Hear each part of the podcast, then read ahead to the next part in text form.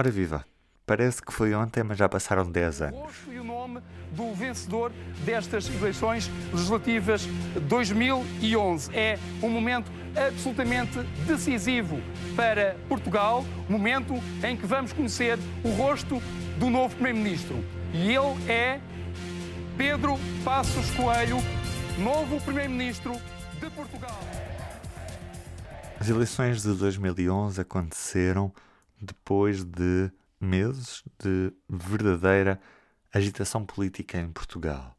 O governo de José Sócrates estava sob fogo e acabou por pedir admissão na sequência do chumbo do PEC 4 na Assembleia da República. Depois disso, tivemos uma campanha muito agitada, Passos Coelho contra José Sócrates.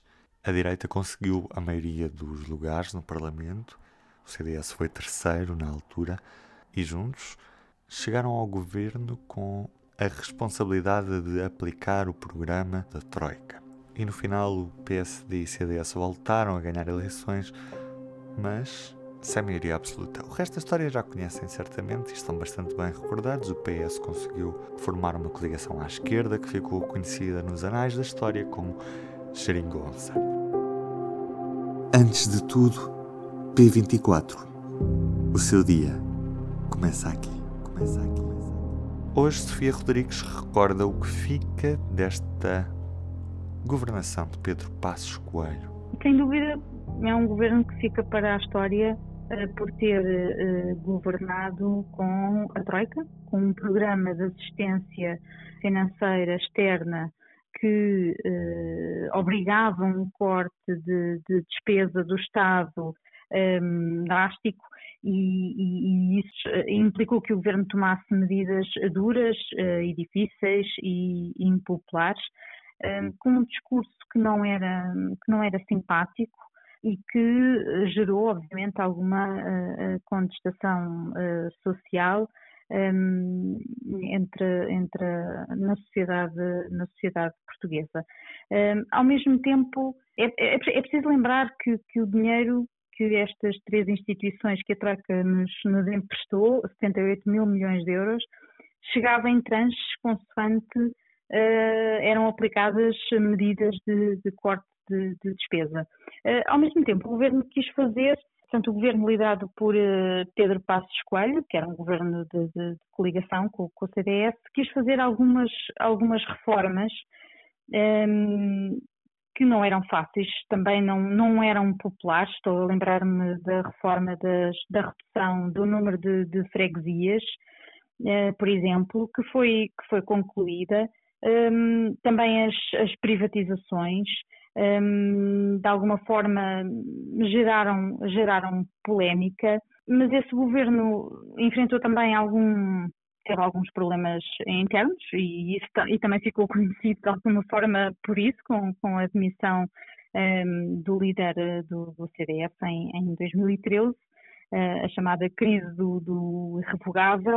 E eu, eu penso que, que o eleitorado do centro-direita reconhece alguma capacidade de liderança ao, ao então Primeiro-Ministro, Pedro Passos Coelho, e isso uh, tem levado a que uh, estes eleitores ou este, este espaço uh, político de alguma forma até deseje o seu, o seu regresso e tenha alguma nostalgia uh, desse, desse líder. De certa forma, a governação foi tão marcante que acaba por ter havido um sentimento de orfandade na direita face à existência de um líder carismático como Passos Coelho, podemos dizer isto?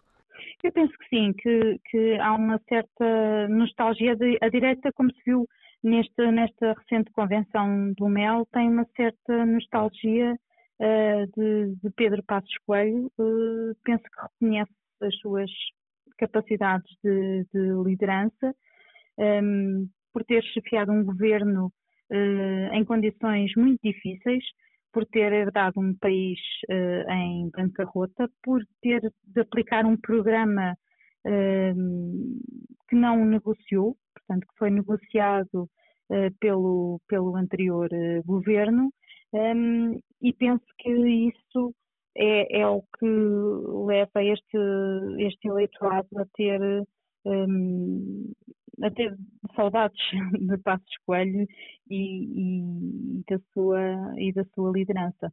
Esta foi apenas a conversa de lançamento para um especial que vai poder ver neste sábado, precisamente no dia em que o calendário marca estes 10 anos, desde as eleições legislativas de 2011.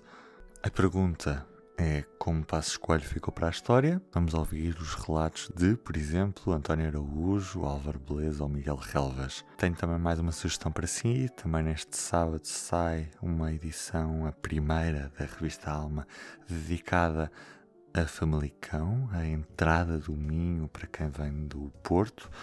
Uma edição em que vai poder conhecer melhor esta localidade, que é também um dos grandes centros industriais da região norte do país. Fica feito o convite. Eu sou o Ruben Martins. Resta desejar-lhe um bom fim de semana. Até segunda. O público fica no ouvido.